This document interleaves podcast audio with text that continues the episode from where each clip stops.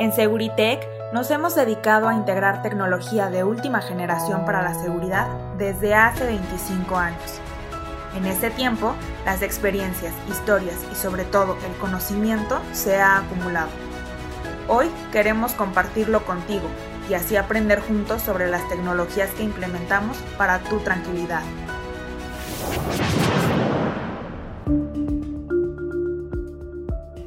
Buenos días amigos de Seguritech. Eh, estamos en un capítulo más de nuestro podcast que traemos con mucho gusto para ustedes. Este día el tema va a ser muy importante eh, y de gran relevancia para nosotros porque habla acerca del profesionalismo y la concentración que se necesita para hacer las labores eh, en la empresa.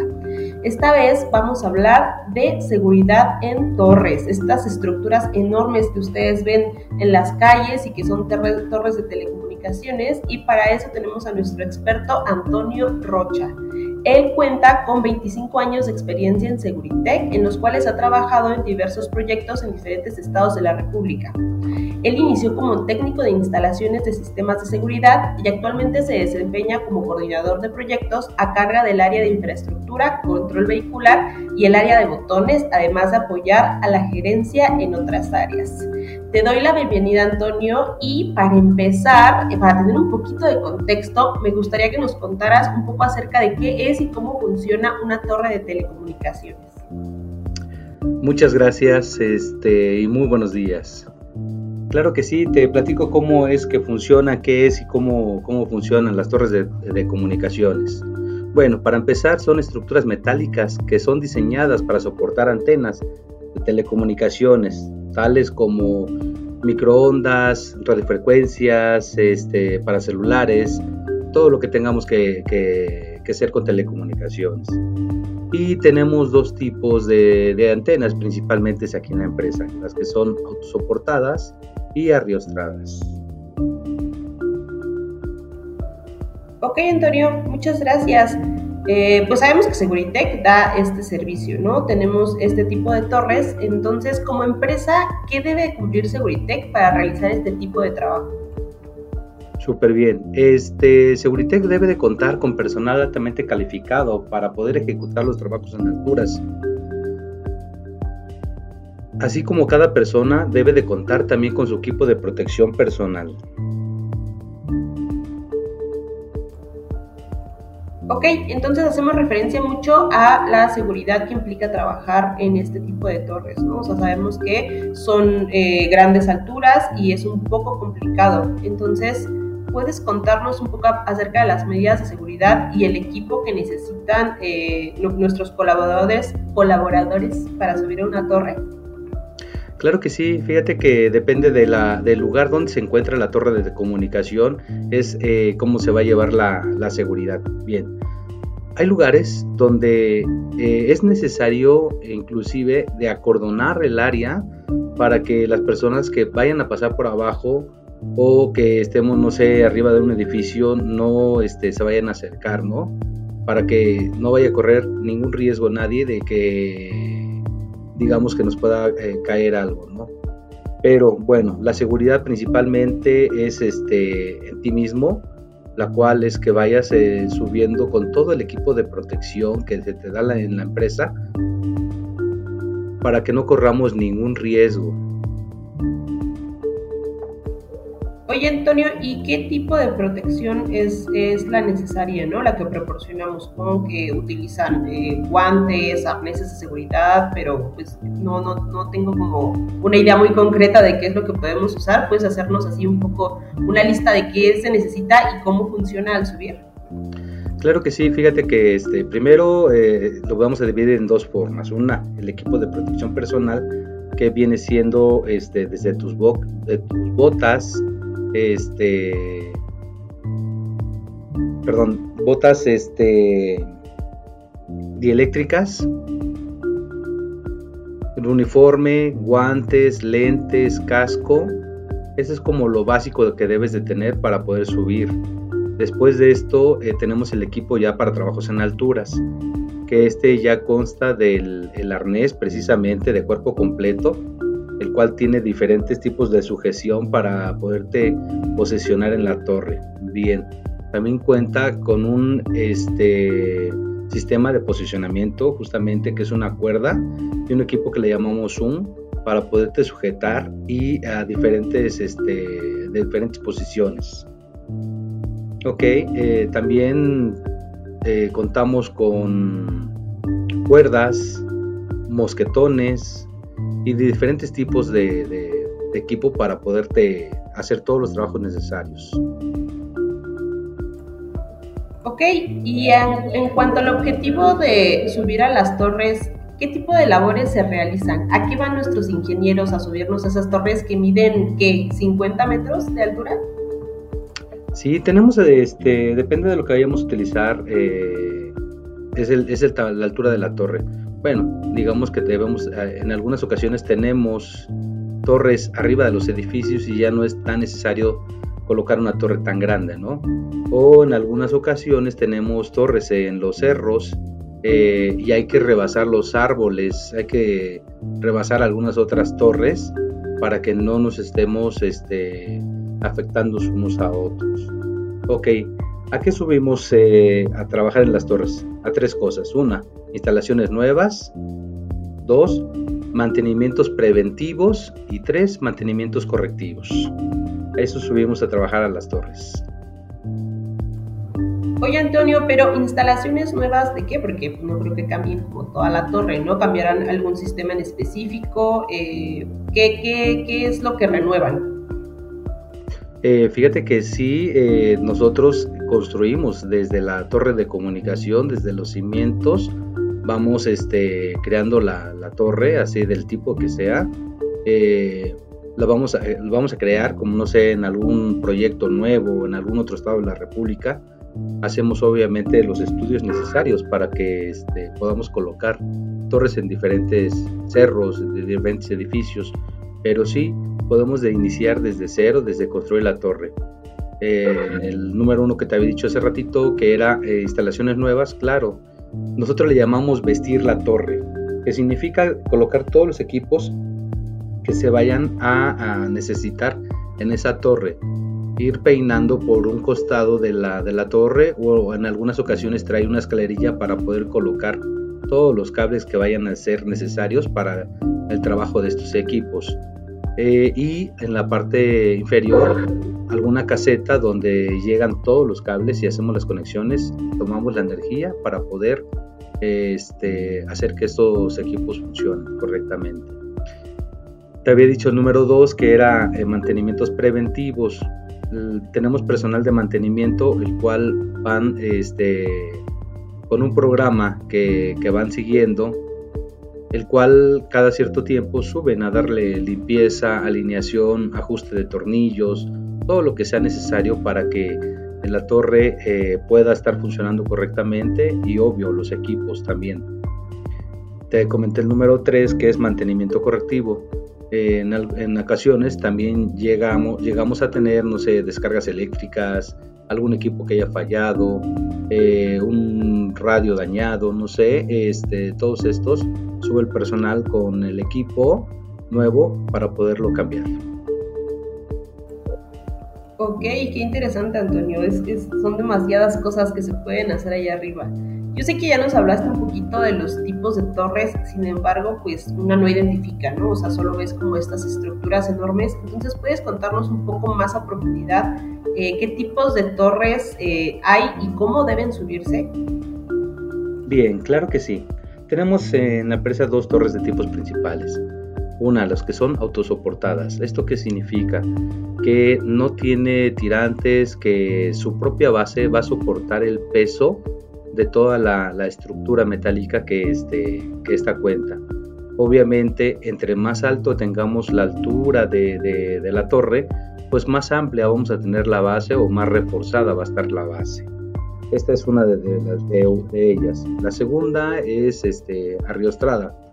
¿Esto qué significa? Que bueno, puede ser una torre más delgada, eh, que puede empezar a medir, las que tenemos son de 30, 60, 90, hasta 120 son de las que yo he visto instaladas, pero de las cuales tienen cables de aceros que se sujetan a cierta distancia de la torre, que esto le da la forma de que no se vaya a caer la, torre, como si estuviéramos formando una pirámide grande. Estos son los dos tipos de torres con las que contamos. Ok, y en, cuanto a las técnicas eh, para ascender, eh, ¿cómo capacitan a los ingenieros? ¿Toman en cuenta factores específicos para subir alguna torre? Bien, todo el tiempo estamos en capacitación porque tenemos eh, personal nuevo, tenemos este, gente que va llegando, tal vez este, personas que este, van cambiando de posición o de, puesto. Entonces siempre tenemos capacitaciones, están certificados los muchachos para que puedan este, hacer estos trabajos. ¿Cómo se realiza? Es paso muy sencillo. Lo primero, lo principal es la seguridad de las personas. Tenemos un dispositivo que es de posicionamiento que sencillo le llamamos el carrito, el cual en todas las torres tenemos una cuerda de vida, una línea de vida que es de acero. Lo principal es colocar ese carrito al, cable de acero y sujetarte a él. Vas, vas este, todo el tiempo eh, protegido de esta manera para que no, no tengamos ningún accidente o incidente. También eh, contamos con más equipos, el sistema de posicionamiento que es la, el cabo largo y cabo corto, dependiendo de qué vayamos a, este, qué forma nos vayamos a colocar. Pero bueno, la forma de, subir a todas ellas es como en una escalera. Simplemente me pones, eh, te vas subiendo en, por los peldaños, ya uno por uno y listo. O sea, realmente no tiene gran complicación. Ya la forma o lo, lo complicado es colocarte o posicionarte no sé, en una de las piernas que puede ser de una torre autosoportada. O en otras ocasiones cuenta con una plataforma en las alturas donde ya es más sencillo poder trabajar y no correr mayor riesgo. Lo principal de todo esto es que siempre estemos amarrados a la torre, nunca soltarse de ella. Ok, perfecto. Y en, cuanto a otros factores a tomar en cuenta, por ejemplo, necesitan eh, fuerza física en especial, o si está lloviendo, eh, evitan subir, o si ya los agarró en, la punta de la torre y empieza a llover, eh, ¿cómo cuentan esos factores en el momento de subir una torre? Claro, este, sí, importan mucho los factores, el, clima, por ejemplo. Eh, no podemos este, subirnos cuando hace demasiado viento. Cuando sabemos que es temporada de lluvias, este, tenemos poco tiempo para trabajar, también este, subimos y bajamos lo más pronto posible. Si vemos que este, va a llover de plano, no, no nos subimos para no este, correr riesgos. ¿O qué riesgos podremos correr? Uno, bueno, tenemos dos riesgos. Uno, que nos podamos resbalar con los peldaños ya mojados y la segunda que este, podamos también sufrir una descarga eléctrica en la, en la misma torre, ¿no? Este, ¿Qué más factores nos pueden afectar? Bueno, al estado físico, claro, eh, deben de tener cierta condición para poderse subir a las torres. Eh, también el estado de ánimo de las personas. En ocasiones si llegamos a tener, no sé, problemas en casa o estamos pasando por una situación difícil, eh, también eso podría implicar para el hecho de que no permitamos que una persona se llegue a subir a una de las torres. Claro, sí, esto es bien importante, ¿no? Porque eh, pues tienes que tener mucha concentración y estar muy fijo en lo que estás haciendo y si tienes la cabeza en otro lado, pues pueden suceder accidentes, ¿no? Que, se evitan con los equipos de seguridad que proporcionamos, pero es muy importante eh, tener la cabeza fría, ¿no? Como dirían. Entonces, Antonio, pues ya casi terminamos con este podcast y me gustaría que me contaras un poquito de tu experiencia. Eh, ¿cómo, ¿cómo, empezaste tú a subir torres o incluso algún comentario que, que, pueda, que quieras comentar que no se haya tocado durante todo el podcast o alguna manera de conclusión que nos quieras dar? Pues este es el momento.